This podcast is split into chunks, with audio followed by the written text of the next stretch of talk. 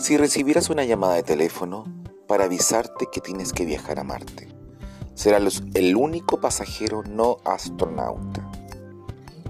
¿Qué echarías en tu bolso? ¿Fotos? ¿Música? ¿Algún instrumento? ¿Una flor? ¿Tierra? ¿Agua? Quizás si me tocara a mí viajar, echaría todo lo que me recuerda algo bueno, dejaría todo lo malo en la tierra y me dedicaría también a llevar un libro en blanco con un buen lápiz para escribir todo lo bueno que me pase allá.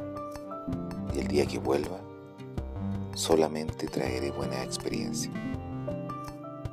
Quizás de eso se trata un viaje, de llevarte lo bueno y traerte lo mejor. Soy Miguel Contreras desde Los Ángeles, Chile, transmitiendo para todo el universo. Y estés donde estés. Gracias por estar ahí.